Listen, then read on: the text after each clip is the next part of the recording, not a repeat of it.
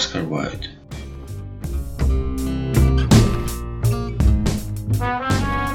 Nostalgia. Nostalgia de um monte de coisa. No meu caso, eu tava sentindo falta dos meus amigos, dos primeiros que gravaram essa coisa chamada podcast comigo. Tem um sócio fundador aqui comigo, eu trouxe um intermediário que em determinado momento do apenas um cast entrou para dar uma ajuda. Ele não se manteve no posto, mas ele é lembrado e muito querido pela gente, então chamei ele também. E hoje a gente vai falar um pouquinho sobre como seria criar uma história do zero, mais especificamente um livro, mas não necessariamente para ser um livro, pode ser um filme, um HQ, um gibi, enfim, isso a gente ainda vai decidir. E de certa maneira é para celebrar isso, já que um deles está entrando de cabeça nessa nova mídia, nessa nova maneira de expressar seu trabalho, sua arte e tudo mais.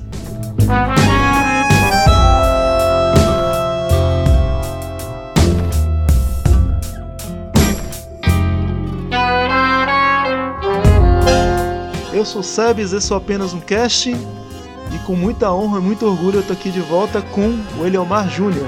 Beleza? Beleza. Tô tendo algumas noites de sono, outras não, mas a vida é isso aí. Te acostuma, cara. Vai piorar. Pô, valeu. Tô com um membro aqui que eu falei que era intermediário, mas ele conseguiu demonstrar todo o seu brilho com Y na época lá dos primórdios do ANC.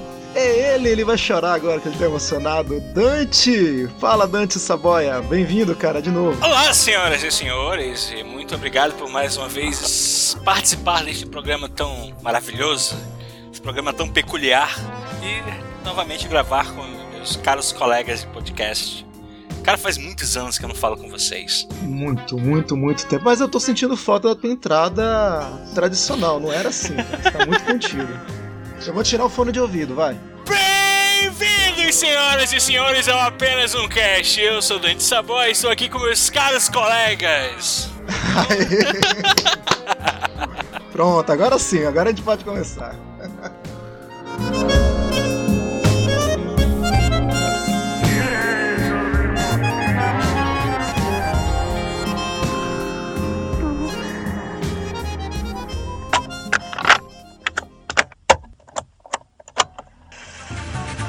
Você está ouvindo apenas um cast cotidiano em estéreo.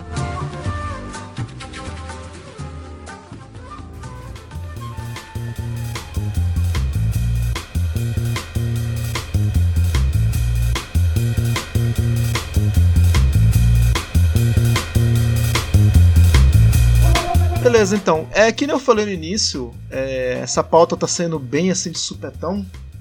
Então vou botar aqui na roda aquele que mais uma vez sugeriu. Ele só tá aqui pra. Já repararam nisso? Ele só tá aqui pra gravar coisas que ele sugere. Ele nunca tá aqui pra gravar coisas que eu sugiro. Então vamos lá, vou jogar ele no fogo. Vai, Leomar, fala aí o que a gente vai falar hoje. Meu Deus, ok, né? Acho que precisa ser assim também, mas tá bom, vou aceitar já. Sebastião está num relacionamento abusivo. Total. Tá tendo uma DR já, caraca. É, então, nós vamos aqui nos reunir, né, e fazer um, um brainstorm para decidir que obra nós vamos criar e idealizar da forma como convém, né, ao grupo. E antes da gente definir que tipo de obra é, eu queria que a gente começasse logo pelo gênero. E aí eu gostaria que a gente propôsse um gênero e tentasse brevemente defender o porquê que gosta desse gênero até a gente chegar num consenso. Alguém se habilita aí a jogar algum nome de, de algum tipo de gênero? Primeiramente é, é literatura, tipo HQ, é livro. Isso não tá definido ainda, não tá definido. Ainda tá voando ainda os papéis no ar ainda. A gente pode ir pro gênero que todo, todo mundo, podemos dizer que praticamente todo mundo gosta. Podemos ir pro pornô, né? Por que não? Erótico, desculpa, pornô não, erótico, desculpa, não, pornô é uma. É uma é, é indelicadeza da minha parte falar dessa forma. A gente pode ir pro Olha, erótico. Eu vou falar que, que, que o, o erótico me apetece, cara. Eu vou dizer que me surpreendeu, porque eu ia sugerir um drama, nem ia sugerir nem terror, nem aventura, nessas porra toda não. Mas aí você vem com pornozão na massa, eu tô dentro, cara. Cara, vocês me levam muito a sério, velho. Não, mas agora vai te lascar. Agora tu colocou o pé na praia, agora, agora tira a roupa e vai nadar nu, filho da mãe. É, ah, meu irmão, tu se ferrou agora, cara. A Ai, gente caralho. entrou com tudo e agora a gente vai até o final. Não, Vamos cara, o ninguém limite, entrou com tudo aqui não, brother. Mas vamos lá, siga aí. Então tá, vamos só chegar num consenso aqui, tá? Tipo, não é um pornozão de fato, é tipo uma parada erótica, beleza? A la Milo Manara? Cara, a Mila Manara é legal, mas ele só sabe desenhar um tipo de mulher, né? Então, porra, eu queria um pouquinho mais de variedade. Tipo aquele maluco que desenha a Druna. Como é o Porra, nome tá, é isso que eu tava querendo lembrar, cara. Druna, eu não lembro o nome dele, cara. Bom, você, os ouvintes são inteligentes, eles vão saber quem é. Esse, desse maluco aí. Eu tenho um, um pormenor aqui. Nós vamos ser bitolados e vamos procurar agradar só o lado heterossexual masculino ou a gente vai tirar pra, pra outros lados, assim? Quer, quer se sentir representado, Eliamato?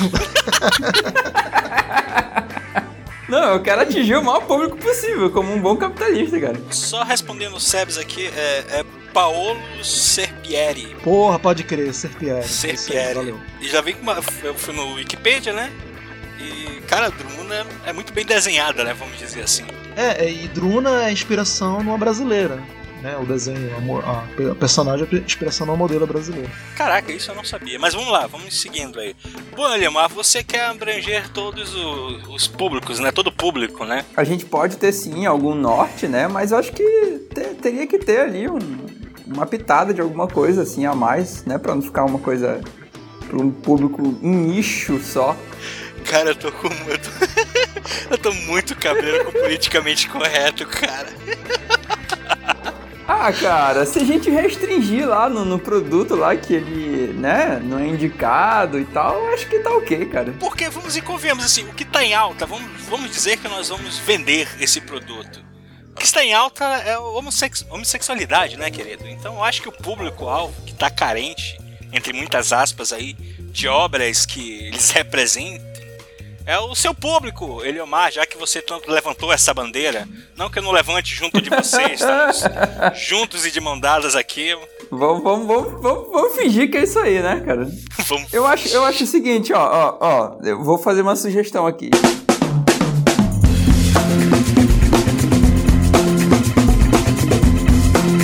Já que a gente está tentando atingir múltiplos, né, públicos, eu acho que a gente podia seguir aí a onda que o Dante surfou e, e lançar como se fossem contos. Aí cada conto vai por uma vereda, cara. Já sei, tive uma ideia, outro insightzinho.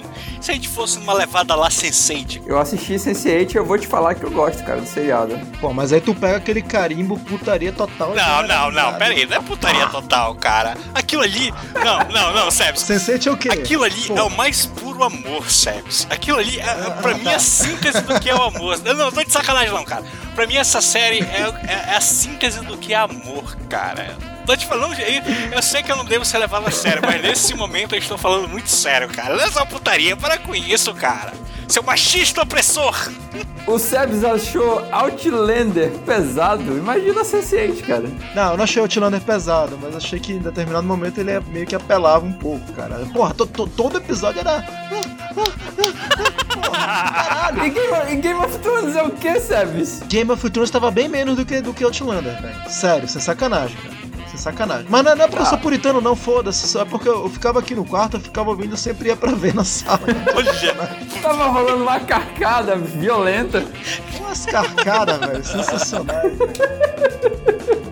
Mas sim, então vamos lá. A gente vai por que caminho? A gente vai num caminho meio sensate ali, de todo mundo se amando, ou a gente vai pra um público específico? Então, é, não vamos só focar num homo, num lesbo, numa, sei lá. Cara, eu não vou falar mil e umas heteronormatividades que tem aí que eu não sei como é que funciona isso e nem tô por dentro, nem sou dessa galera.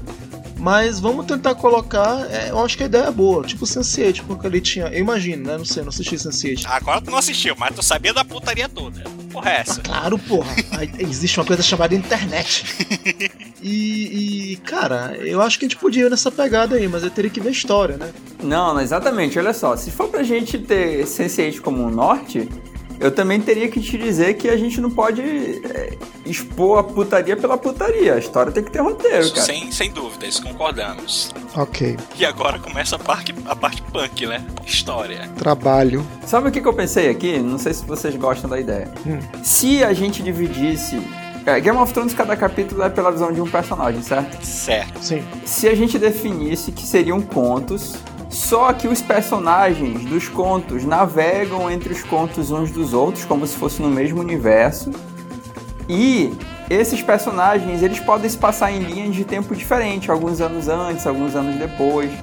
E aí, por exemplo, a pessoa lê um conto aqui no início, que ele é um pouco à frente de um terceiro conto que ele vai lá, e aí ele tem um insight, ah, caramba, aquele primeiro conto tinha aquele personagem, ele tava de tal jeito, e agora eu tô vendo ele aqui antes, agora eu entendi por que, que ele era assim. Eu acho bacana esse tipo de ligação, entendeu? Ponto, é uma boa. Uma boa ideia, cara.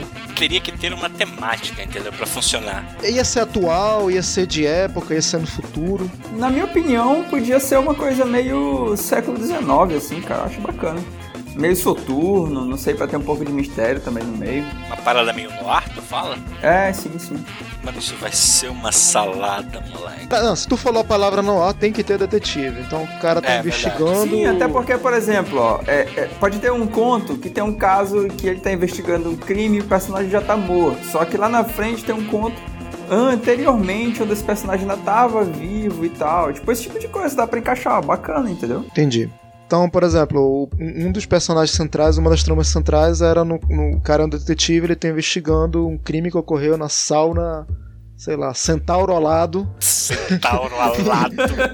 Já não bastava ele correr com quatro patas, ele tem que voar, né? Cacete. É pra, é pra ele te fuder mais rápido. tá que pariu!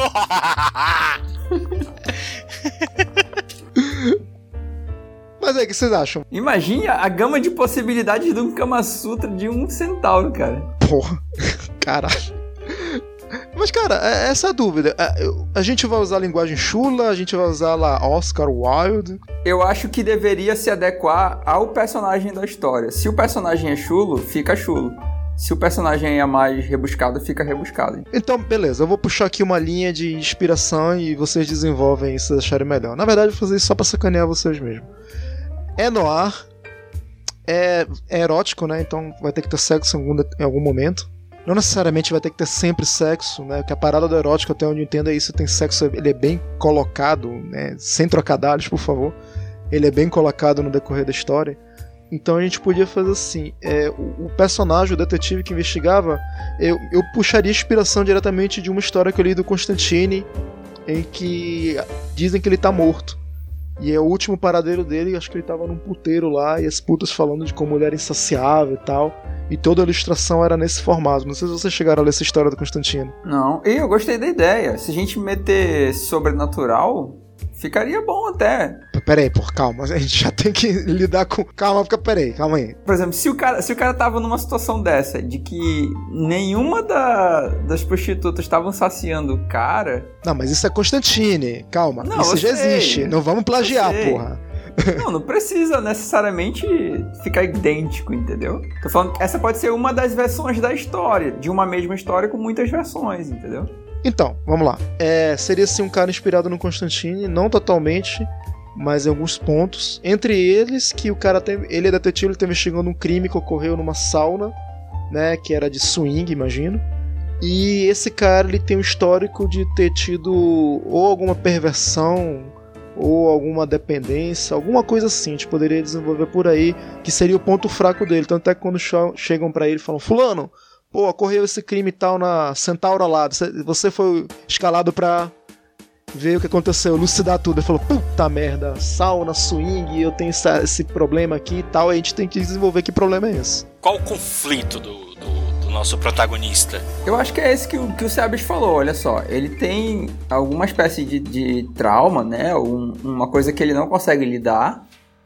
Só que ele tá ali numa posição de profissional, né? Então ele tá tendo que executar a função dele lá. E ele vai ter que enfrentar esse fantasma dele, sei lá, foi algum relacionamento dele que deu errado, que, que tinha esse tipo de, de problema, sei lá. Ele tinha uma, uma ex-namorada que ele era muito apaixonado, que era, sei lá, masoquista. Eita. Vamos lá, vamos lá, vamos meter a mão na massa então. Vou dar minha sugestão aqui. Ele é ninfomaníaco, só que ele nessa época nem se sabia o que era isso. Então ele tem todo um conflito dentro dele porque ele realmente ele, ele sofre com isso e não tem nenhum relacionamento por conta disso. Só que aí ele descobriu que ele poderia aplacar a tara que ele tem pelo, pelo meio da dor. E isso tá meio que se tornando viciante nele. Então ele deve usar algum dispositivo interno no corpo dele que ele aperta quando ele tá com muito tesão para alguma coisa e a dor vem e aí isso consegue tirar o pensamento pecaminoso da cabeça dele. Como é que é o nome daquele cinto que tem na perna da galera lá do. Acho que é da Opus Dei? É isso, isso, é isso que eu lembrei. É, é, eu, eu tava tentando lembrar disso. Tava tentando lembrar disso. É, foi nesse cara que eu me inspirei. Eu não lembro o nome desse cinto. Ah, se é pra ser assim, então bora colocar aí que ele buscou na religião uma forma de lidar com isso também. Ele não, ele, ele, tipo, ele não conseguiu dar certo com a igreja em si, mas ele conseguiu encontrar esse meio através da igreja e tal. Eu acho interessante, achei interessante. Então a gente tem um, um protagonista nesse conto, um detetive, sei lá, meia idade, 40 para 50. Não, não pode ser um cara novo, tem que ser um cara vivido já. Ele tem esse problema de perversão, ele é ninfomaníaco, mas ele descobriu que ele consegue aplacar essa ira dele com dor. E aí ele teve um passado de ele ir em clube sadomaso e tal, mas enfim, ele é um detetive que até ele é especialista em casos de homicídio e ele foi chamado para desenvolver para ver o que aconteceu lá no Santauro Alado. Eu, eu tive, eu tive uma, uma outra ideia, olha só. Já que ele tem esse problema de ser ninfomaníaco, ele sempre teve o problema de que ah, os relacionamentos deles não duravam por causa da, da infidelidade dele, certo? Mas, independente dele ser infiel, não quer dizer que ele não tivesse desenvolvimento, é, desenvolvido sentimentos pelas pessoas com que ele se envolveu. Sim, justamente essa dor dele. Tava indo tudo bem na investigação dele, até que uma das prostitutas era um dos relacionamentos passados dele que mais foi profundo, assim, que ele mais se envolveu e aquilo, e aquilo mexeu com ele de tal forma que ele ficou desequilibrado e não conseguiu mais ter o foco que ele precisava para concluir ali a investigação. Beleza, mas essa mulher vai estar no crime de alguma maneira ou não? É, ele, ele justamente não vai conseguir porque ele vai ter que tomar uma decisão entre prejudicar essa mulher que ele tem um sentimento profundo em prol de fazer a conclusão da investigação dele, ou deixar que o sentimento dele tome ele e ele crie uma, um falso resultado, assim, digamos, sabe? É, tá, tá tu deu uma viajada agora. mas tá. Não, mas a gente tá aqui pra isso, cara. Não, beleza, tranquilo, tranquilo. Você- Depois o escritor desenrola. É, Eu já tô tentando desenrolar neste exato momento. É porque assim, aí geraria um outro conflito de qual o interesse. Tipo, ela se tornou a dona ou ela é assassina e ele vai ter que forjar outra coisa pra, pra, pra livrar a cara dela. Tipo, ela pode ser tipo uma cúmplice, sabe? Mas só que aí a. Pera aí, mas vocês já estão entregando. Não, não. O, le- o leitor não sabe disso, sabe? A gente tá discutindo como a história é, entendeu? Hum. O lugar em si acoberta certas situações, entendeu? Ela tá debaixo do manto desse lugar. Ela é uma cúmplice e ela tá trabalhando como se nada tivesse acontecido, entendeu? Eu, eu acabei de ver uma coisa. O Sebs, ele quer fazer, quer que a gente faça que nem o Stephen King. Ele quer que a gente vá cavando devagarinho e encontrando pedaço por pedaço do dinossauro que é a nossa história. Eu, eu não sei, a não ser que vocês queiram montar o esqueleto todo, né? Não sei como é que vocês trabalham. Ainda mais o teu processo criativo, eu não sei como é, né, Dante? A gente tá jogando ideia aqui. Se for pra gente seguir uma linha reta, fica mais difícil, entendeu? De sair essa ideia.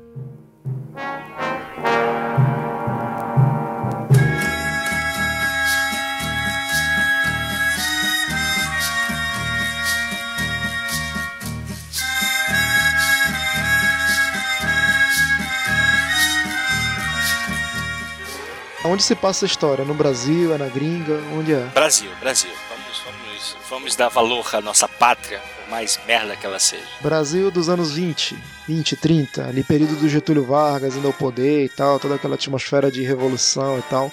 Tá, beleza. Então a gente tem é, anos 20, vamos lá, vamos lá, anos 30, pré-guerra. Pré- início da primeira, da segunda guerra mundial. Tava ali aquele clima de merda, aquelas, aquelas incertezas todas. O cara é detetive. Beleza, mas Rio de Janeiro, São Paulo, acho, acho que para a questão de identificação do, do leitor, vamos dizer assim, é melhor deixar em aberto assim a cidade, entendeu? Simplesmente colocar que ele está numa cidade X, Y, aliás, não colocar nome de cidade nenhum, só que ele está numa cidade. Beleza, gostei. Bom, vamos, vamos pelo menos dar um nome pra esse cara, velho, que eu tô agoniado aqui. Bernardo. Bernardo Bernardo e o sobrenome, pô. Não, não faz isso também, né? Cavalcante. Cavalcante é mais. É, Cavalcante é mais BR, né? Então, Detalhe que eu realmente vim aqui no dicionário de nomes próprios pra escolher o nome dele. Olha aí. Bernardo, forte como urso. Eu narro RPG há muito tempo, então pra ficar desenrolando essas ideias malucas é fácil pra mim, cara. Mas alinhar tudo é que é o problema mesmo. Ah, vamos lá, vamos lá. Vamos, vamos, vamos a la Hannibal, vamos por partes. Pois bem, o nosso detetive Bernardo vai chegar lá no. Qual é o nome do local aí, Sebs? Centauro alado. Caralho, é. vamos lá, ele.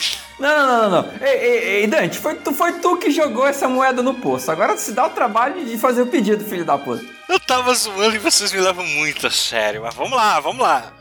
Não, não é que a gente te leva a sério, é que eu e o Sebastião a gente não corre da briga, velho. Vamos lá, Centauro ao lado, qual é o detalhe que tu vai colocar aí, Sebs? O, o Centauro alado não é um clube que tem uma fachada luminosa, é um negócio underground, só pros Opa, iniciados. gostei disso aí, gostei, gostei, boa. É numa área da cidade boêmia, numa portinha ali que você vai descendo um sótão. Sótão ou porão? Porão, porão, porão. que eu descendo. Sempre, sempre me engano sobre isso. E aí lá tem uma senha, que nem são os clubes, né, de, de hoje em dia de verdade de Sadomaso, é assim, né? Os caras são marcados. Não sei, é assim é. Por onde você está andando, amigo? Que mundo isso? Eu tô andando pela Netflix da série Billions. Assista que é muito boa. Tá bom, é o que diremos a todos, tá bom, Sebastião? É o que diremos a todos. Vamos, vamos seguir a história aí. Pois é.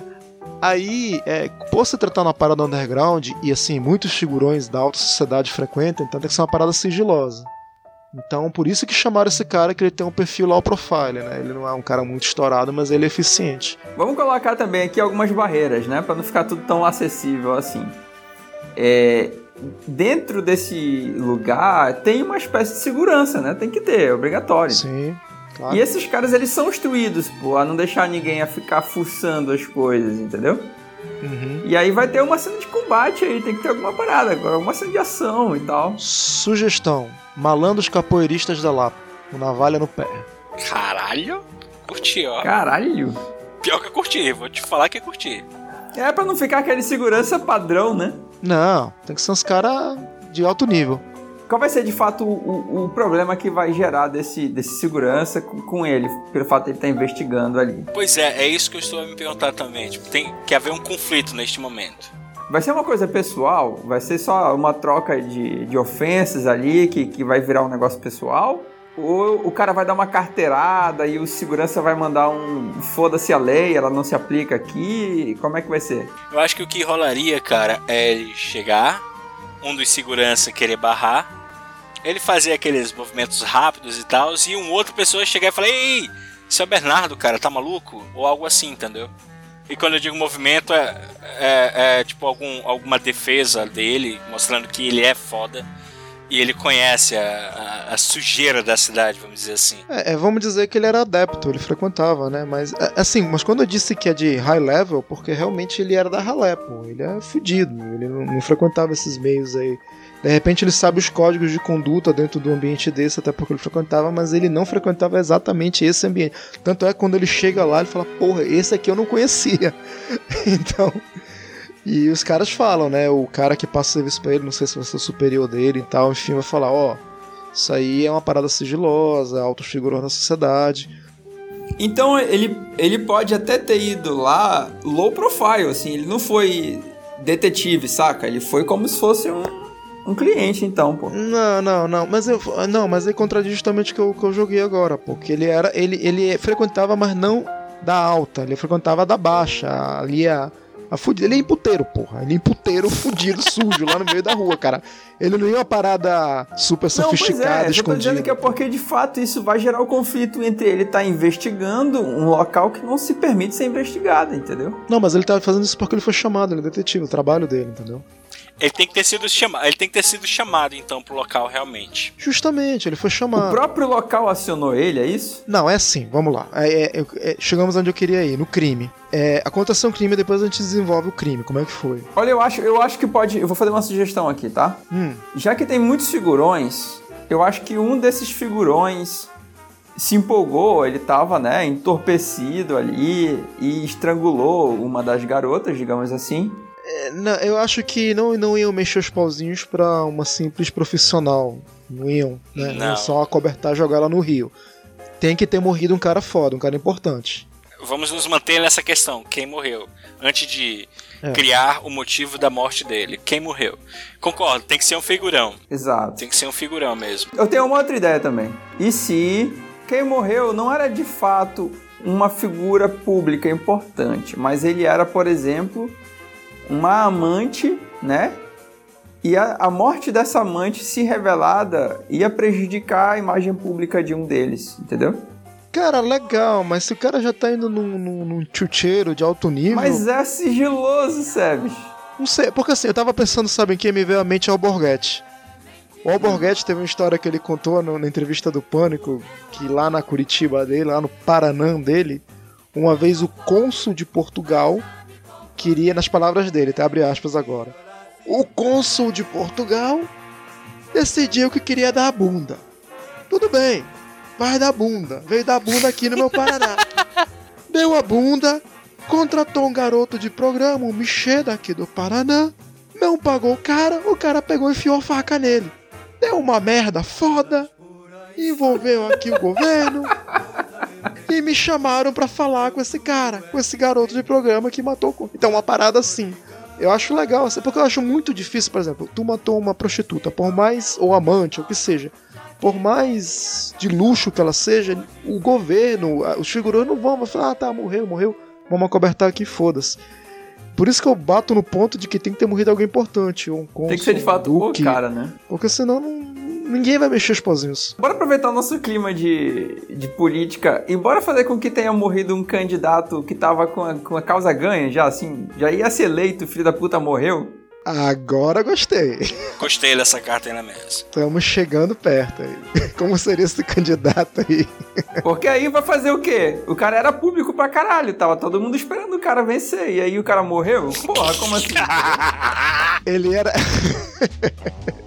Depois a gente vê como ele morreu. Mas ele era. Ele era candidato a, a presidente, acho que nessa época não tinha. um governador, governador, vai, vai. vai. Governador, Governador, pronto. Ele era um boa. candidato eleito a governador do estado. Tipo, tava ganho. Tava ganho, era super popular, todo mundo gostava dele, das ideias dele e tal.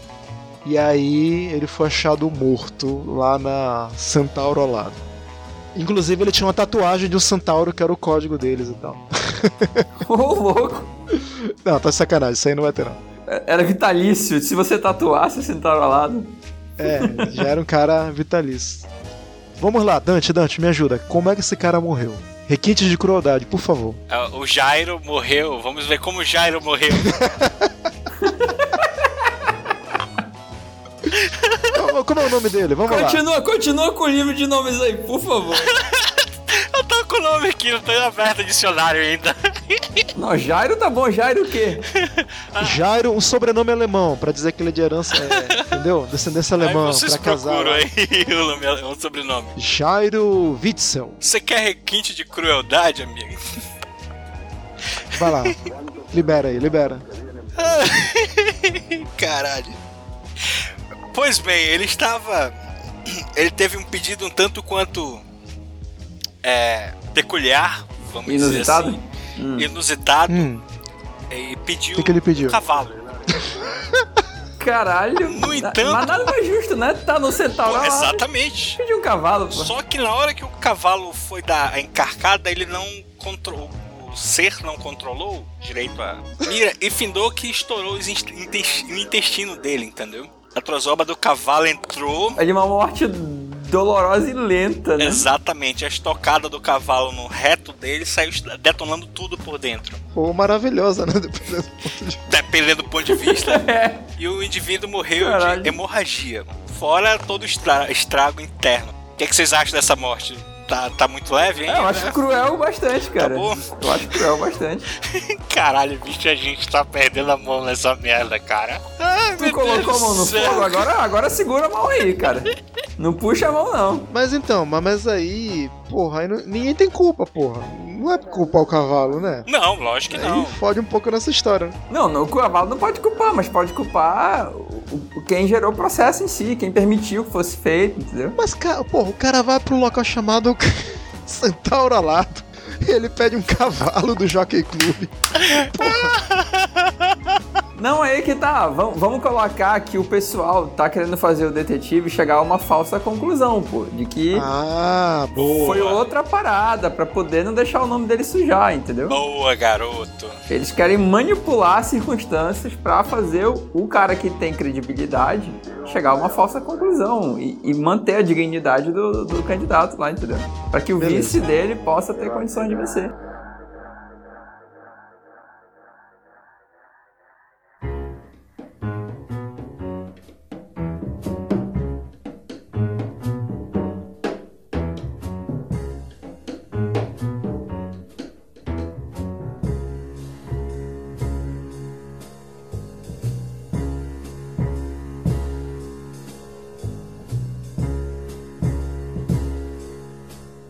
Agosto, 1934. Isto é um parco relato do que minha memória, já combalida pelos anos, me traz. Estes fatos ocorreram nos dias em que se estabeleceram as bases do que ficou conhecido depois como governo constitucional. Época em que o pai dos pobres começou a mostrar sua faceta mais fascista.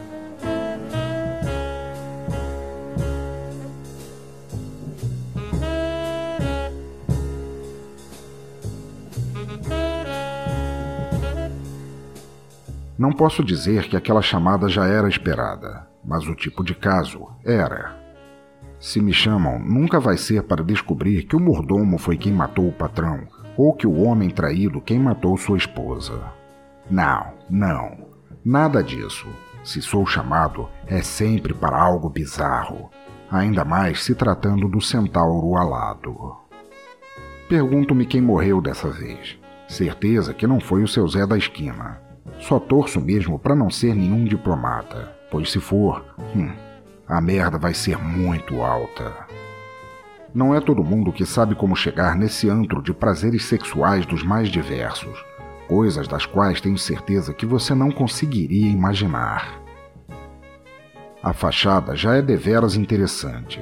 Um restaurante chique, do tipo cinco estrelas, onde sempre está tocando música alta. Nem podia ser diferente. Ninguém vai querer ouvir alguém gritando nos porões. Entro no restaurante como quem não quer nada. Não peço nada, nem sento em alguma mesa. Sei exatamente onde devo ir e sigo sem dificuldade. Os garçons aqui sabem quem sou e nesse momento devem achar que estou aqui para desfrutar do vasto cardápio do local. Entro pelo corredor da cozinha, peço acesso ao frigorífico com a senha de sempre. A porta é aberta e desço as escadas. Nesse ponto, se faz um silêncio quase sepulcral. Encontro a próxima porta, onde tem um homem de pele morena, calças largas e frouxas que me olha de cima a baixo e uma blusa branca de punhos. Acho que o senhor está perdido. Abano a cabeça numa negativa e noto seus pés descalços. Provavelmente ele esconde uma lâmina em algum lugar. Melhor não pagar para ver. Mesmo porque esse cara é novo por aqui. Ou talvez seja eu quem esteja aparecendo cada vez menos por aqui. Deu um passo à frente e vi algo reluzindo em seu pé esquerdo.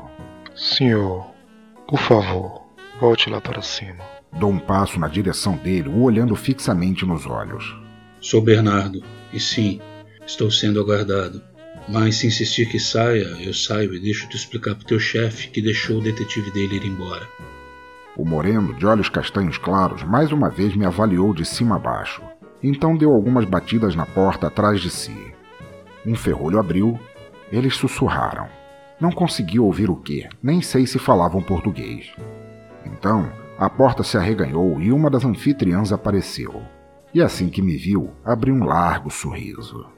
Bernardo, Parecia feliz em me ver, mas acho que ela sentia falta mesmo era do meu dinheiro.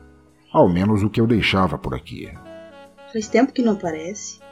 Verdade, um bom tempo. O que, aconteceu com o Fernando? Ele teve de ser substituído. Deu uma piscadela com o olho esquerdo. Imagino o que possa significar. Só então, Nota o silêncio vindo de dentro daquela porta. Aquilo estava muito errado. Não que não houvesse música também vinda dali, mas faltavam os gritos, os gemidos, os sons de chicotes e coisas assim que já se ouvia logo na entrada. A coisa foi séria. Seu senho franziu, demonstrando apreensão. Você não imagina o como.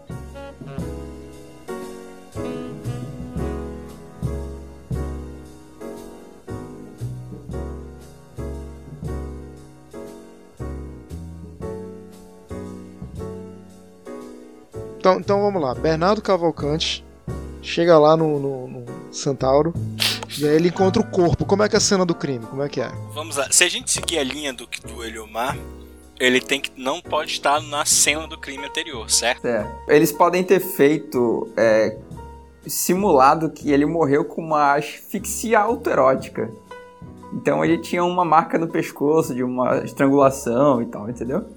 E aí já começa a investigação do Bernardo, que ele nota que aquilo ali foi feito pós-mortem. Pois é. Mas co- só tenho uma pequena dúvida, senhores, por favor, vou tentar ser o mais educado possível, vocês me escutem. Como é que no, no, no exame de corpo de delito que eu imagino que fizeram, como é que eles não acharam o arrombamento de uma bitola de mais de 50 centímetros no reto deste cidadão? Me diga, como que ele não achou isso? Só me explica essa porra, velho. Foi subornado. O legista foi É, o subornado. legista ele gerou um falso relatório lá, um falso diagnóstico, sei lá. Não, pô, aí vocês estão cagando, porque, porque todo, toda história no ar, o detetive tá ali. Na, na- sempre tem acesso ilimitado ao IML, ele tá ali, junto com o presunto. Então ele vê, ele acompanha as autópsias, porra. Então, é, vai, vai, vai, vai ser exatamente aí. Que, tipo, que na hora que o, o legista vai fazer o procedimento, ele não vai conseguir ter acesso. Vão criar um impedimento ali que vai ocupar ele e vai deixar ele com a pulga atrás da orelha, mas ele não vai conseguir ter de vias de fato essa informação, entendeu? Ele só vai desconfiar que o sorriso, o cara morreu com um sorriso de orelha a orelha. É. Aí, aí que entra o conflito que eu te falei. Tipo, os seguranças vão barrar ele, sei lá. Cara, minha cabeça tá girando muito pra muitos lugares absurdos, cara. Eu só quero saber, eu só quero saber em que momento vai, vai ter aquele lado erótico bonito, sabe? Do flerte, do charme, da sedução.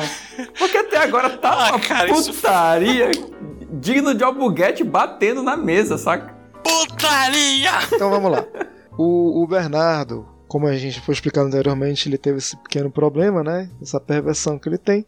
Só que aí quando ele chega lá no ambiente do, do Centauro, ele nota que lá, por ser uma parada muito, muito de, de luxo e tal, lá não, não é a mulher, a, a- a matrona chega lá e oferece. Lá tem as, as meninas, né?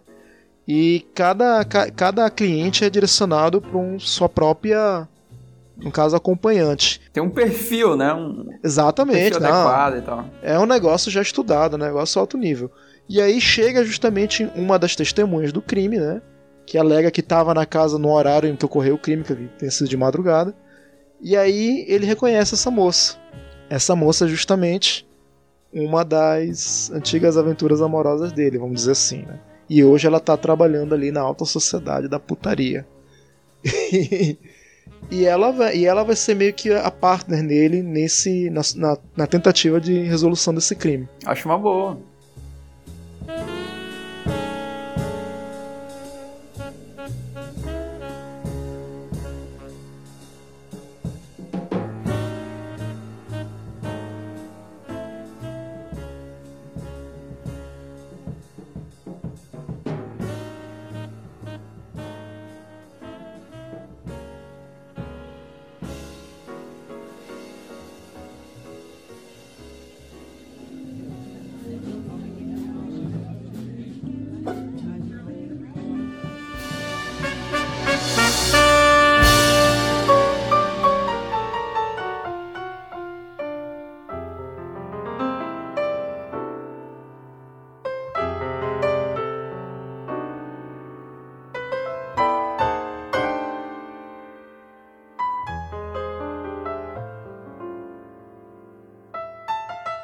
Está ela, a bela e adorável Esther.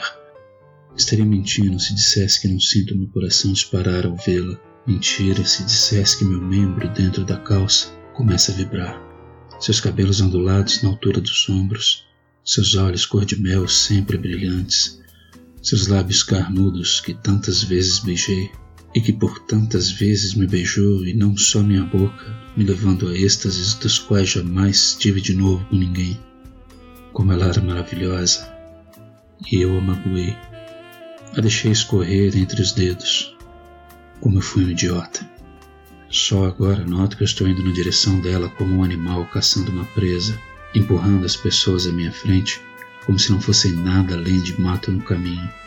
Não fazia ideia do quanto ela ainda mexia comigo. Por algum motivo do qual não entendi, ela balançou a cabeça e ainda bem que o fez.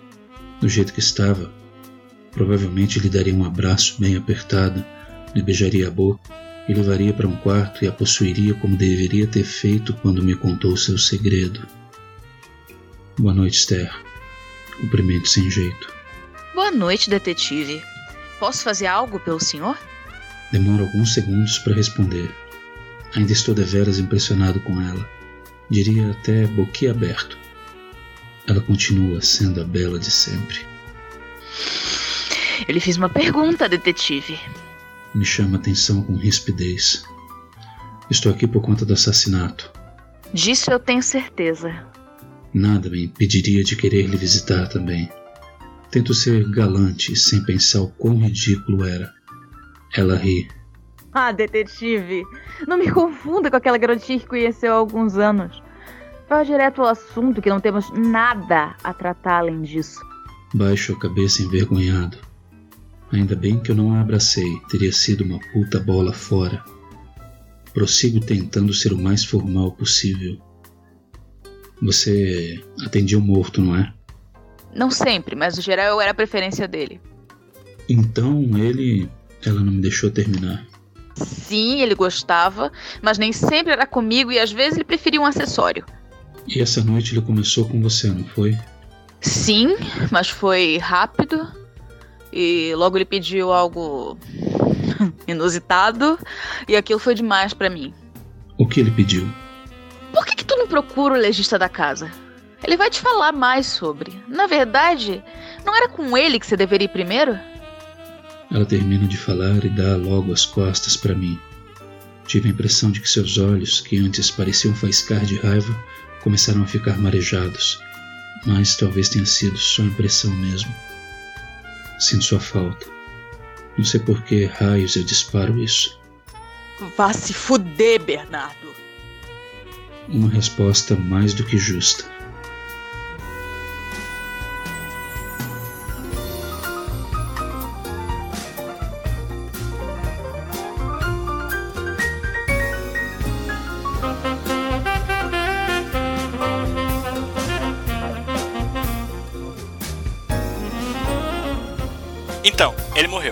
De alguma forma ele morreu e é, ninguém sabe exatamente como. E Bernardo está lá para descobrir. Uhum. A investigação, a princípio, vai começar lá mesmo, né? No Centauro alado. Centauro Alado. A investigação começa ali ou a gente vai direto pro legista? Começa Não, lá, começa né? lá. O lance que eu pensei é que ele foi envenenado. Que ele era um homem decente, que, que o cara era um homem sério, defensor do bons, dos bons costumes, Valores da família. valores da família. E aí lá ele foi com a, conversar com a indivídua e ele aparentemente faleceu. O que vai ser descoberto é que ele foi envenenado. E quando descobre, ele foi envenenado através de uma trozoba. Um estrepon com veneno. Ô, louco. O que, que vocês acham aí? É, é um, é um plot, né? Um plot twist, né, cara? Porque. Pode ser, tipo, um, um candidato opositor que, que tramou isso aí, cara. E quem executou foi a dona lá que vocês estavam falando que vai gerar o conflito do detetive. Hum. Quem estava usando o estrepon foi ela. Então não tem história de cavalo nenhuma? Não, aí porque a gente tira essa parte do cavalo porque ficou agressivo demais. Não. Porque aí, dá- aí não, mas aí também dá pra ter um mistério maior. Claro, não, vamos dizer que ele foi envenenado primeiro, ele já estava morto quando ele foi arrombado pelo cavalo. Não, não, o problema, o problema do cavalo, Sebs, é porque deixa muito evidente a causa da morte, entendeu? Mas é justamente pra cobertar, não querem que saiba que foi envenenado, querem que pense que ele teve as pregas arrancadas. Não, boa, pode ser também isso, agora eu entendi o teu ponto. Só que aí tem que ter a sagacidade do nosso amigo, do nosso detetive, pra saber, não, não foi arrombamento retal, foi envenenamento. Caralho! Agora, como que ele chega nisso? Que é, né? Justamente, Sebes, pra tirar toda a dignidade do cara, filho. Ele ia morrer de forma vexatória. Tipo, foi. Morreu de forma grotesca. Quando na verdade não, o cara tava ali na normalidade. É, mas isso ele só vai descobrir lá no final da história. Mas nesse inteirinho, quando ele tá saindo, ele fez toda a verificação lá no Centauro e tal. Logicamente ele tá acompanhado de um dos figurões do governo que tá. Sabe esses caras de capuz preto que ninguém sabe de onde veio, pra onde vai, mas é um cara sinistro. Ele tá ali do lado acompanhando o tempo todo e tal, não sei o que. E exige sigilo e ameaça, ó, abrir a boca que tá fudido, a gente acaba contigo e tal, não, beleza. E do outro lado tá essa, esse interesse romântico dele, vamos dizer assim. Eu, eu quero desenvolver essa, essa menina. Como é que seria? Mais ou menos. Idade, corpo, Por aparência. que, que tem que ser uma menina? Não, eu também acho que não precisa. Pode ser uma mulher madura, só que muito bonita, cara. Muito bem Não, não, cuidada não, e tal. não, não, não, não, não, não, não, não, não, não, não, não, não, não, não. Você já viram o caso daquelas pessoas que nascem, tipo, com um corpo de mulher, mas tem um pênis? Caralho, tu tá realmente querendo avacalhar é, pra uma putaria. Não, não, vocês falaram, abram a mente. Não, não precisa ser putaria. Abra Ah. a sua mente, Alemão. A mente, tá? Open your mind. Tá bom, Nil, Nil, Nil na beira do, do, do abismo pra dar um salto, vai. Ah, vai querer abrir outra coisa, porra. Então, você, ó, Sebs, é você que sabe como é que se trata, como é que se entra num local desse. Eu não. E tu vem com um papo de onde vocês vão entrar? Eu não. Não, porque nesses locais assim tem uma senha, tem isso, tem aquilo, tem um aperto de mão. Mano, ninguém aprende isso na TV, Sebs. Assim, não precisa realmente ser putaria, gente. Ele pode realmente ter se apaixonado por ela, ou ele, descoberto essa questão, e por questões morais da sociedade, ele preferiu não ficar com ela barra ele, entendeu? Boa. Só que foi um amor dele, de verdade. Ele tem esse amor, no entanto, o preconceito dele impede que ele permaneça ali com ela. Pô, tá aí. Gostei. Gostei, gostei. Até porque essa questão da infidelidade, essa pessoa tolerava até, entendeu? Tipo, entendia, sei lá. Era a única pessoa que compreendia a situação dele e conseguia manter. Só que o preconceito dele foi mais forte, sei lá. Isso, tá aí. Tipo na novela Renascer, o caso da Buba lá, né? Não sei se vocês lembram. Caralho. Tá bom. Não, tá bom. Pois Vocês é. eram muito novinhos, você não deve lembrar. Foi longe para um caralho, velho. Mas vamos lá. Tá, então a gente, a gente vai seguir esse lado romântico, assim, dessa Vai, forma? vai, mas eu acho, eu acho, eu acho que esse, esse- essa informação de que essa pessoa é, tem essa condição de ter um corpo dessa forma e todo esse trâmite da questão da aceitação ou não do relacionamento deles, acho que não precisa ser jogado logo de cara, entendeu? Não, eu acho que deve ser o detalhe no final. Tipo, no final das contas, eles. A, a história se encerra com eles se amando mais uma vez. Sim, sim. Só sim, ele e ela no quarto ali, ele foda-se, começa a se amar e de repente entra a- o membro dela ali no meio e eles vão se divertindo ainda assim. É, sim, eu acho que, que, que é uma boa ideia, cara. Só que isso só no desfecho. Até então é, é, é uma mulher, né? Agora qual é o nome dela? Então, vê tua lista de nomes aí. Consuelo? Já estou aqui. Pensei no nome com E. Esther. Esther é um bom nome. Eliane, bela como o sol. Acho que Esther é bom, cara. Esther. Esther é um nome bem diferente, assim, não é tão comum. Esther, estrela. Fechou, Esther. Tá, beleza. Agora sim, fica aquele, fica aquele dilema se esse nome é de fato nome ou se é um codinome também, né? Deixa no ar e não dá sobrenome pra ela. Exato, só é, só é chamado dessa forma e tal. Agora a gente volta na questão do, do indivíduo lá. É porque assim, é, a questão de a gente manter o cavalo e tal, é, coloca-se que na verdade ele, ele, ele não está agindo para o, para o governo, vamos dizer, para os, para os. Não é governo, para os, os figurões. Porque os figurões querem esconder a verdade, né? Isso.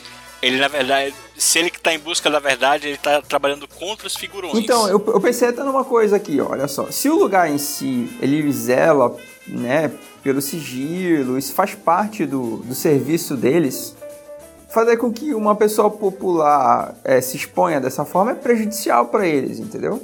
Que isso vai pôr em xeque o, o negócio deles. Aí o que eu venho a, a pensar é justamente o seguinte: que esse candidato opositor conseguiu convencer especificamente essa funcionária para que ela cometesse essa, essa ação, né? Sem o consenso dos donos do lugar, pô. E os donos do lugar em si contrataram um detetive para descobrir o que de fato aconteceu. E aí ele descobre que quem cometeu o ato foi a Esther. Só que a Esther não está fazendo isso por dinheiro ou por causa do tipo, porque ela já está vivendo na alta sociedade, ela já está bem de vida. Ela está sendo coagida, ela está sendo, né, de alguma forma aí oprimida por alguma razão que a gente não vai discutir qual. Então quem chamou não foram os figurões, foram o cara do estabelecimento. Isso. Beleza. Beleza. Fechou, cara. Vai ter aí toda um, uma encheção de linguiça que a gente teria que colocar pra ver todos os traumas do cara e tal, né? É, pô, só, só de descrever o lugar, os figurões, as garotas, o clima, tudo isso aí dá pra encher um pano pra uma manga, cara. Fora, fora todo o ambiente político da época, né? O Brasil e tal, a época de Getúlio, Sim, vai tá sim. prestes a estourar a Segunda Guerra Mundial, toda aquela tensão com espiões, que isso ocorreu de verdade. Teve casos de gente achava que tinha espiões vindo no Brasil e tal, e deveria ter mesmo. Muita gente se refugiou no Brasil também, né, cara? Depois da guerra, sim. Bom, beleza. É, a gente pula já pros finalmente ou tem mais alguma cena que vocês queiram descrever aí pra mim? Você quer quer que escreva uma cena pra Eu você? quero a sujeira, meu amigo.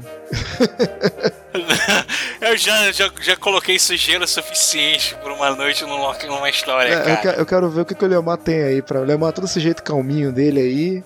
Eles são os piores. Eu só acho o seguinte, a gente pode fazer todo esse trabalho de roteirizar, mas eu acho que pra não ficar escrachado, sujo desse jeito que a gente tá vendo, eu acho que quem deveria escrever ou deveria ser uma mulher ou deveria ser um homossexual, cara. Porque se fosse um homem escrevendo isso, um homem heterossexual cheio dos preconceitos que ele tem, essa história ia ficar tipo não, não, sério mesmo, vai ficar aqueles debates de vamos discutir o aborto e só tem homem discutindo, saca? Fale por você, querido. Fale por você. Tá bom, se, se você tá tão hab- habilitado assim, né, tão, tão inteirado de- dessa linguagem aí, então tá bom, cara. O escritor é o Chicão Saboia. O babaquinho, até parece que é só eu que escrevo nessa porra. Tem aí o mestre de RPG e o outro arrombado aí, que é cronista. Cronista, olha, cronista. Mas é mesmo, foda-se se tu não se considera, tu é. Tá, mas É verdade. eu quero saber o seguinte: co- como é que a gente finaliza isso? Já que a gente tem, a gente tem o, todo o início, o plot inicial, tem todo, a gente levantou todas as bolas aí de conspirações e tal. Eu sou, eu sou a favor do, do final dramático, eu não, não curto muito final, todos viveram felizes pra sempre, não, sério mesmo. Ah, não vai ter, não, não vai ter final feliz, porra. Assim, nem, nem é mais usado. Até nos livros infantis não tem mais final feliz, não sei se tu sabe. Começar a comprar livro pro teu filho, tu vai ver que tem uns finais aí cabulosos, cara. Então, eu acho que tinha que ser fatídico ou pra Esther ou pro detetive, entendeu? O detetive pode ser como um filho da puta, fazer amor com a Esther no final. E toda aquela. Vocês assistiram. Com certeza vocês assistiram American Gods? Sim, Aquela cena lá do, do Jim lá com, com o taxista. sim, do desejo. Claro, assisti. Assisti semana passada, inclusive. Pra mim aquilo. é, Cara, isso vai ser muito estranho pra vocês dois. Vão, vão se fuder. Cara, aquela cena foi muito linda, cara. Foi muito, muito linda. Pra- a- em minha opinião. Não, não, sério, sério. Fora todo o preconceito, assim, que sempre a gente tem um pouquinho, né? Mas assim, é, foi muito artístico. Ainda mais Foi, a maneira como ele fez pra. Como é que eu posso falar isso? Tá, vai lá.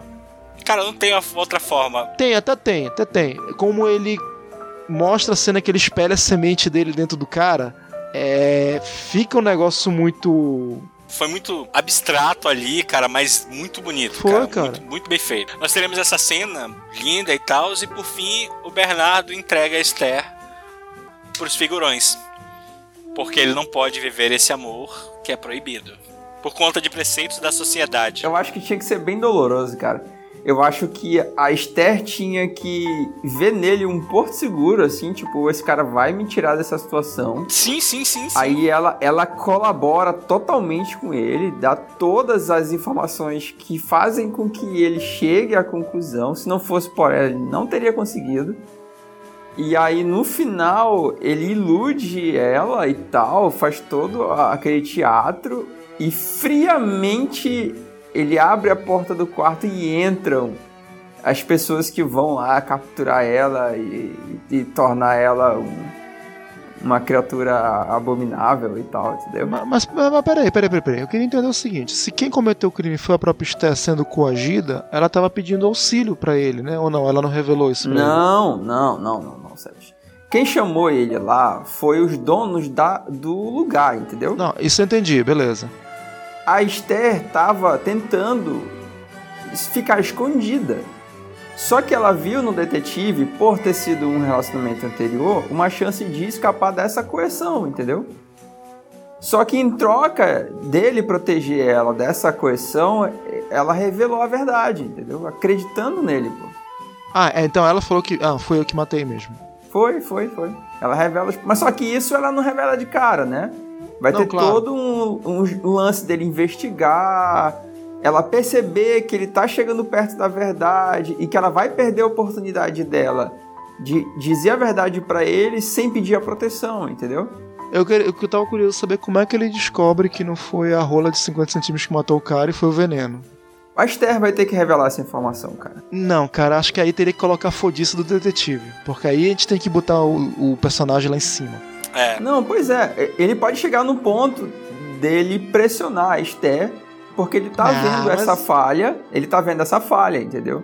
Tipo, já que ela sabe tanto, já que ela presenciou e tudo mais. Vocês lembram daquele filme do Inferno? Do Johnny Depp? Sim. Que ele é a história do Jack, do Jack Stripador, né? Que é o detetive que tenta pegar sim, o Jack sim, Stripador sim. e tal. Tu lembra como ele descobre que o cara que matava as prostitutas era da alta. Não lembro. Ele pega no lábio delas, ele passa o dedo e ele cheira. Aí ele sente cheiro de um vinho que é caríssimo, ou de um vinho ou de uma uva lá que é muito rara. Ele falou: quem matou essa mulher não é um fudido qualquer, é um cara que tem bala na agulha para comprar essa comida que é muito cara. Então ele direcionou todo o esforço dele, não mais estavam dizendo que era coisa de mendigo, de vagabundo, de não, não. Ele falou: não, não é essa galera aqui não. É alguém da alta e aí ele começou a se basear nisso e, e seguir as pistas para esse lado. Aí que ele chegou a questão da carruagem, toda, enfim, toda a história do Extirpador. Mas isso é a história do filme. Mas eu achei foda, eu lembrei disso agora, que o detetive lá, ele achou, ele sacou, ele teve esse insight simplesmente passando o dedo na boca das prostitutas, porque antes de elas eram seduzidas. Então o cara chamava para subir na carruagem, ele dava uva para ela e vinho. Então ficava recente na boca, né, o produto e tal. Não, que ele que ele vai ter momentos brilhantes, ele tem que ter, pô. Ele vai ter que se destacar por isso. É, é, teria que ver que veneno é esse, como é que matou se esse veneno deixa alguma outra coisa além. Se a personagem ela, ela vai ter toda essa trama, ela vai ter que ter sim uma contribuição.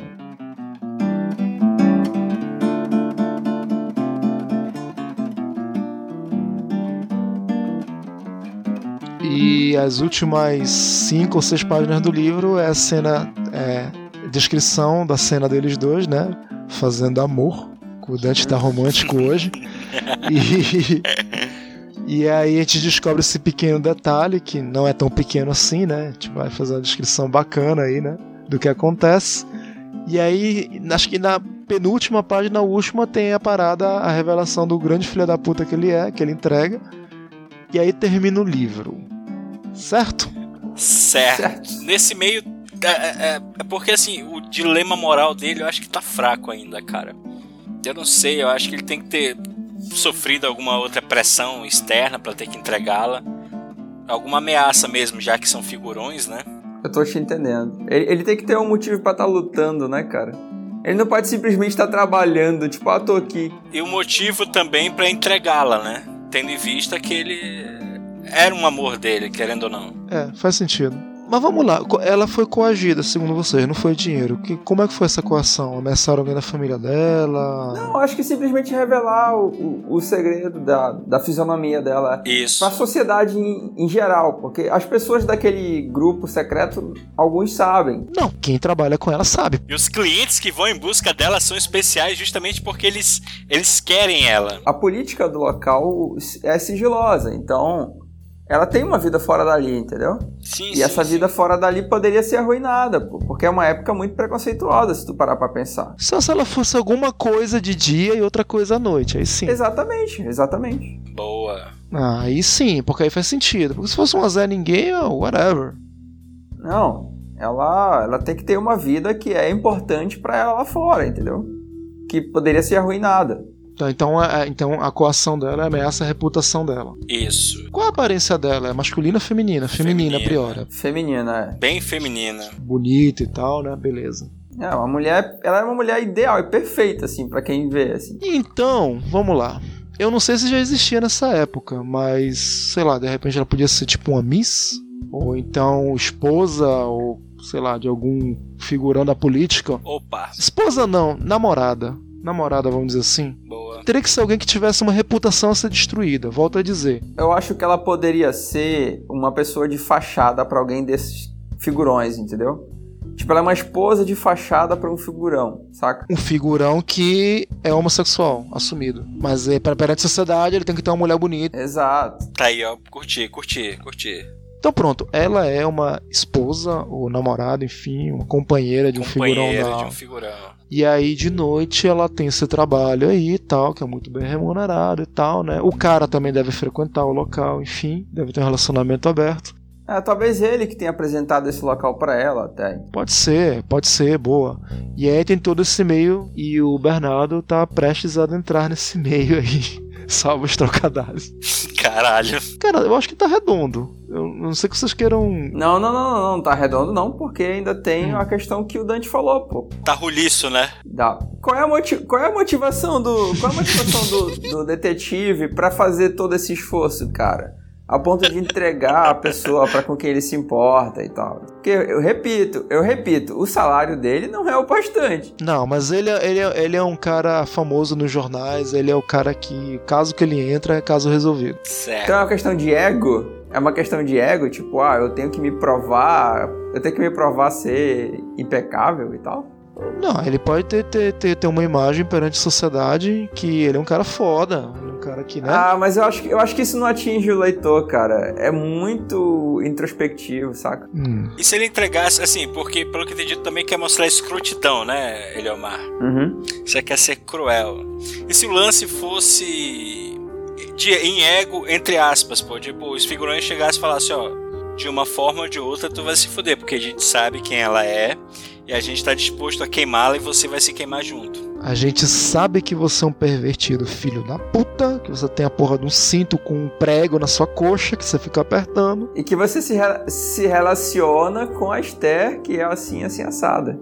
E nós temos provas, e aí eles jogam, tipo, umas fotos, assim, íntimas deles, assim, de um voyeur, sei lá. Aí já que você quer escrotidão, é isso. Essa informação, ela não podia ser jogada logo de cara. Tinha que acontecer a traição, ele tinha que entregar, aí ela tinha que sofrer, a gente tinha que odiar ele, e depois tinha uma espécie de flashback, alguma porra assim, que justificava o porquê dele ter feito isso. Mas na hora, a gente tinha que sofrer o impacto da, da trairagem dele. Mas isso é no final do livro, não tem mais espaço. Pois é, aí que eu acredito que assim, pode ser algo rápido mesmo, assim, tu vai sentir Pra ser uma montanha russa mesmo, entendeu, Eliomar? Tipo, tu vai lá, sente, ela é levada, ela tu bota pelo menos uma página ali do sofrimento dela, é, da vergonha que ela passa, sendo exposta ao público. E com ele rola um flashback, ele ali lamentando o que estava acontecendo e lembrando do bate-papo que ele teve que o obrigou a chegar a, essa, a tomar essa decisão. Seriam umas últimas páginas bem tensas, assim. Isso. Pro leitor terminar de ler e falar, puta merda, assim. Que filho da puta desgraçado! É. Vou me lavar. Aí pega um pedaço de bombril.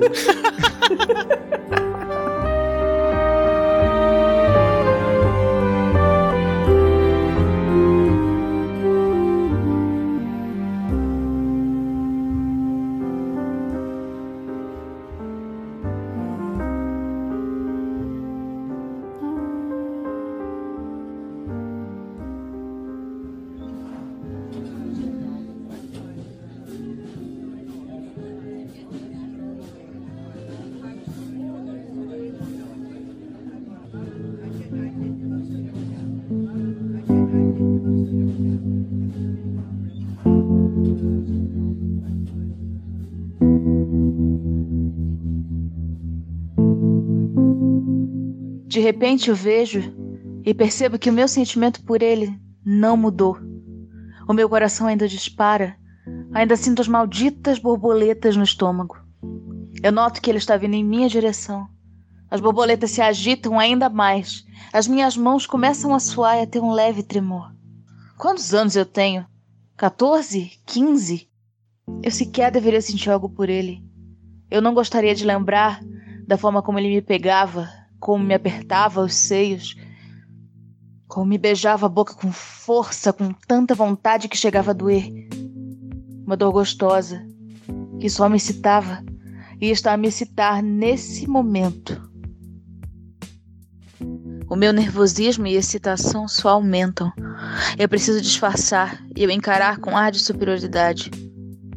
Ao menos acredito que eu estou encarando de tal forma, olhando de cima. Os seus olhos castanhos escuros se encontram com os meus e se fixam. Parece que não há ninguém à sua frente que possa impedi-lo de vir até mim. Ele segue como um caminhão, passando por tudo e por todos, tirando as pessoas do seu caminho. Sacudo a cabeça. Que merda eu tô pensando? Eu tenho que lembrar daquela noite na qual ele me deixou, quando não tinha ninguém.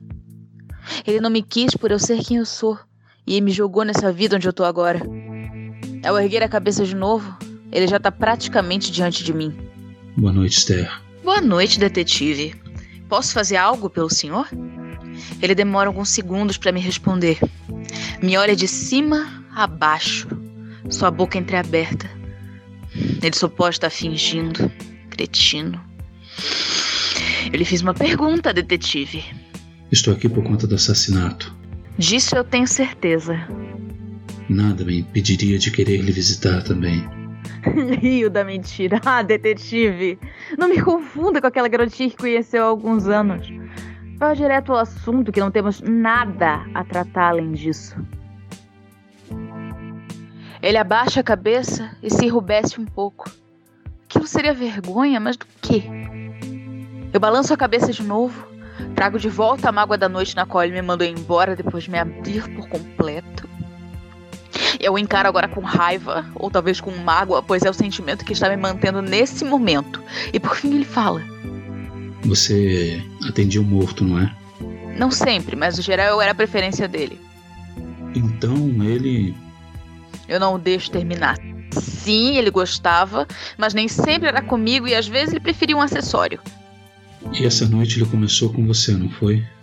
Sim, mas foi rápido. E logo ele pediu algo inusitado e aquilo foi demais para mim. O que ele pediu?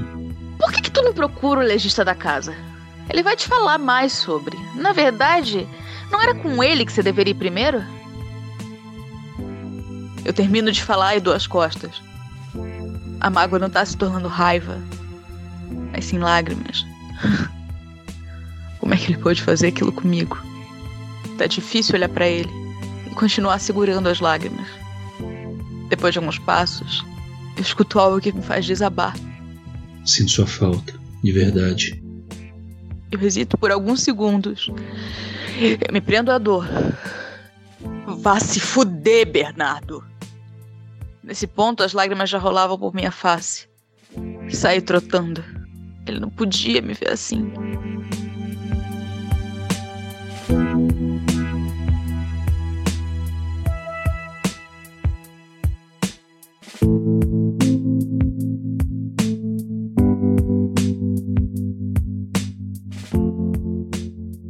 Bom, tá faltando uma coisa. O quê? Hum. Na verdade, tá faltando muita coisa, que a gente só jogou aqui no ar muita coisa, Tá mas falando muita coisa. tá faltando o principal. Você quer orgia, querido? Não, o nome. Ah, Qual o tá. nome desse livro? Ah, cara, a gente tá fadado a colocar uns clichês aqui se a gente não for muito criativo, ó. Puta que pariu. Nós temos o escritor aqui presente. Toma, toma essa responsabilidade na tua costa. É ele. Caralho. Como se o escritor produzisse assim instantaneamente, né? Como se ele não tivesse uns hiatos filha da puta onde ele fica empacado pensando num detalhe. Olha, algo bem romântico. Meu amor é verdadeiro. Porra. Ai, caraca. Ou algo assim, do tipo, me perdoe, mas eu preciso fazer, ou alguma coisa assim, entendeu? Eu gosto de, de, de, Infelizmente, eu sempre seleciono nomes grandes para meus contos e minhas histórias, mas eu faço referência direta a alguma coisa em relação à história contada. Não, eu, eu acho que pra ter duplo sentido. Ó, ó, olha, olha, olha, olha, tá vendo aí? Ó, a gente quer, ó, o cara querendo cair no clichê. Para com essa porra, meu irmão. Não, não, não, não. O nome deveria ser Eu Tive Que Fazer. Porra. Eu tive que fazer. Tive que fazer e tal. Tipo, tem uma, uma conotação sexual, cara. Olha, filha da puta, tem que procurar conotação sexual. Mas eu tenho, eu tendo a concordar com você que fica legal. Eu tive que fazer. Olha aí. Não esqueça que nós estamos criando literatura erótica. Então tem que ter alguma coisa ali no. Né? Paranauê lá no meio. Tem que... Eu tive que fazer. Pontinho, pontinho, pontinho. Cara, mas fica bom o título, ó. Fica bom o título. Eu tô gostando. Eu, eu compraria esse livro, cara. Compraria? Chicão Saboia na cabeça? Pô, se tivesse Chicão Saboia na capa, assim, eu compraria. De vermelho, assim, escarlate. A capa é preta de couro. Eu tive é. que fazer vermelho com as reticências pingando como gotas de sangue e lá embaixo em letras douradas Chicão Saboia. Porra, tá aí, não, tá, tá, tá vendido. Na hora, mano. Quem vai escrever essa porra? Você. A gente aqui é um, é um, mero. Como é que é o nome daquelas pessoas que só leem depois e dão tipo uma opinião que o cara escreveu? Esqueci o nome disso. Beta. É, a gente é só uns beta aqui e tal. Não, beta é meu pau, vocês vão corrigir essa porra também, vou ajustar. Não, essa parte de revisão aí já é com o Seb já, cara. Eu sou o revisor e tu vai ser o cara, o diagramador, então. Tu de fode aí, fazendo os desenhos. Caralho, vocês vão querer lançar essa porra no Wattpad mesmo? vocês não estão de putaria? Não, aliás, vocês estão de putaria. Eu ilustraria algumas trechos do livro até e colocaria lá nas páginas. Ah, não, vão tomar no cu. O cavalo, ele vai ilustrar o cavalo. Com certeza. no, no, clima bem no ar, assim, bem, bem HQ pornô chanchado, assim. Jesus. Ia ficar muito bom.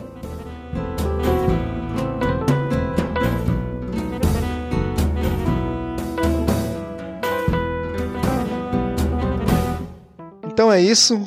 Fica aí essa história maravilhosa para vocês. Por que prisma você tá olhando? Mas vamos lá. Cara, eu tenho certeza que o Ulisses, Ulisses vai adorar esse cast, cara. Ulisses, Ulisses, inclusive, tá mandando mensagem aqui dizendo que ele vai comprar o primeiro exemplar do livro. Aqui, tá reservado. E eu quero agradecer, cara. Eu quero dizer, porra, valeu por vocês dois terem aparecido, cara. É, matou um pouco da vontade que eu tinha suprir um pouco da saudade que eu tinha e deixo o espaço aberto aí para suas considerações finais e agradecer tanto ao Leomar quanto ao Dante. Eu quero que o Dante depois fale sobre o projeto dele que ele tem envolvido aí, que são várias coisas legais aí. Então, eu gostaria de dizer que foi um prazer, né? De várias formas, aparentemente, né? é, cara, é importante, faz bem. E, e dizer que, querendo mais, aí é só convidar, cara mais, é só convidar. Caralho, vocês estão muito mais. pornográfico. Olha essa voz aí. vocês estão muito soft porn, cara. Escuta esse, esse sussurro no ouvido. Ele é o Mar, como sempre, é membro fundador, portas abertas aqui para você sempre que quiser. Volta, apareça. Espero que o Ulisses apareça também. E Dante, bem-vindo de volta, velho. Fala aí, o que, que você tá aprontando aí? Primeiramente, cara, saudade pra caralho de gravar com vocês sem, sem palavras, cara, assim, foi muito divertido esse momento lindo, apesar de toda todo esse sentimento que você e o Eliomar expressam durante a gravação. Mas falando sério, saudade de vocês, cara. Saudade de gravar e tomo aqui a liberdade de sugerir pautas para voltar a estar com vocês novamente em outros momentos. Sobre o que eu estou a fazer, então, eu tenho um site chamado é, www.angelesvox.com e eu tô produzindo audiodramas, cara. Eu tenho alguns alguns teasers que são do, do trabalho de um escritor muito foda chamado Rodrigo Ortiz. Ele ele é mais conhecido por contos. Ele, cara, ele é, é entre o grupo de, de, de escritores assim, ele é muito conhecido porque em toda antologia esse cara participa. E eu tive o prazer de audio, audiodramatizar dois contos dele e estão lá no site. E em janeiro a gente vai lançar uma série mesmo, de oito episódios, uma série cyberpunk, que é o, gênero, é o gênero que eu estou arriscando atualmente.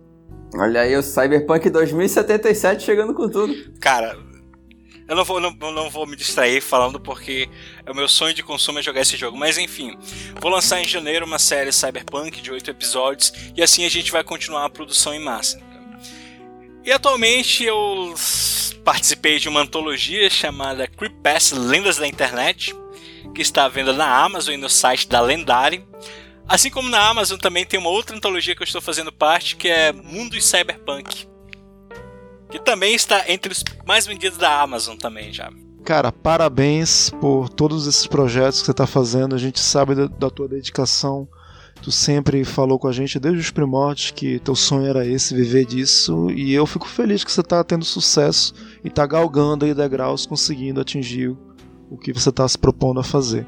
E como eu disse, cara, é, tanto para você quanto para o Leomar, para o Ulisses que também vai escutar isso aqui, as portas estão abertas do podcast. Sempre que vocês tiverem alguma ideia nova, quiserem gravar, pô, esse assunto aqui, até sobre livros, Dante, ou sobre alguma coisa que você tem vontade de falar, dá um toque, a gente está sempre por aqui. E vamos firmar parceria aí. Todos os links dos teus projetos vão estar tá aí no post. E é isso aí, pessoal. Muitíssimo obrigado. Aí, um abração, Ulisses, meu querido. Saudade de você também. Saudade também, Ulisses, cara. Eu tive um dia desse, mas a saudade bateu assim mesmo, velho. Tá todo mundo muito saudoso por aqui. Né, cara? Então é isso, pessoal. Até daqui a 15 dias, tudo dá certo e a gente se vê. Falou. Abraços. Tchau. Tchau.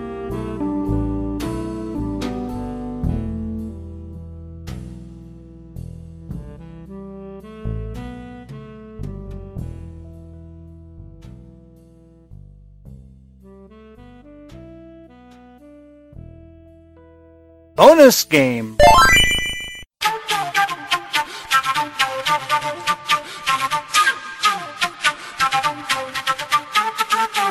Eu não sei se vocês repararam, eu acredito que os que são mais atenciosos com isso devam ter reparado. Tem um certo conflito de vozes aí no episódio, principalmente nas narrações. Antes de mais nada, queria agradecer muito a J. Del Russo, que deu vida a Esther, ao Jim Duran, que deu vida ao detetive Bernardo Cavalcante no tempo atual da história, e ao Pensador Louco, que deu vida também ao detetive Bernardo Cavalcante, só que no tempo futuro. Eu explico o que aconteceu. No decorrer da história, quando nós pensamos em fazer as narrações, a gente imaginou em fazer uma narração em off, contando toda a história como se fosse um narrador em off, e diálogos com os personagens. Só que acabou que a gente se atrapalhou na confecção desses textos e o texto acabou sendo em primeira pessoa. Como eu já havia pedido para o Pensador Louco fazer a narração, ficaria meio estranho depois eu pedir para o Jim fazer uma outra narração, haveria um certo conflito uh, a maneira que eu encontrei para sair dessa foi deixar na primeira narração do pensador um pequeno texto autoexplicativo que seria como se fossem as memórias do detetive, contando isso muito tempo depois, no futuro. Então ficou assim: Bernardo Cavalcante do futuro, no caso velho já, seria o pensador louco, e o Bernardo Cavalcante no tempo atual da história foi o Jim Duran. Então fica essa pequena explicação, só para não ficar muito confuso.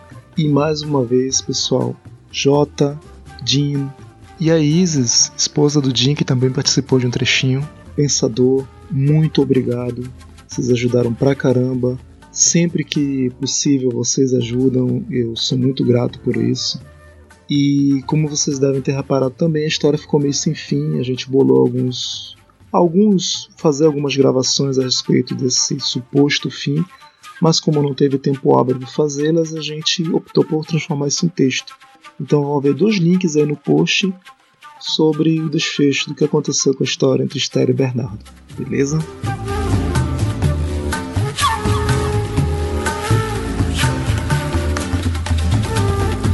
Esse espaço geralmente eu reservo para fazer os comentários dos feedbacks que a gente teve nos últimos episódios. Só que como a gente teve muito poucos, eu vou finalizar esse podcast. Por sinal, vai ser o último do ano de 2018 um ano em que eu, pessoalmente, consegui romper as barreiras do virtual para o real, uma coisa que eu sempre me predispus desde que eu entrei na internet. E eu consegui conhecer pessoalmente podcasters de verdade, eles não são bots e não são vozes aleatórias da minha cabeça. Eu queria deixar aqui público a minha satisfação em ter conhecido pessoalmente o próprio Pensador Louco, o Petros Davi, o Almir do Curva de Rio, a Garcia Vanora, puta casal foda. E também o casal Matheus Manton e a Thais Souza. Todos eles eu conheci em outubro agora, quando eu fui até o sul do país, um já épico The Achatu 2018. E a gente espera que venha mais por aí. Então é isso. No próximo episódio do Apenas um Cast Normal, que não seja nenhum projeto maluco que eu inventar até lá, é, eu vou dar dando os feedbacks dos comentários que a gente teve nesse meio tempo, nesses dois episódios que a gente lançou, tanto no Três Sonidos quanto no episódio normal do Apenas um Cast. Eu desejo a todos boas entradas e 2019 tá aí, vamos que vamos. Abração.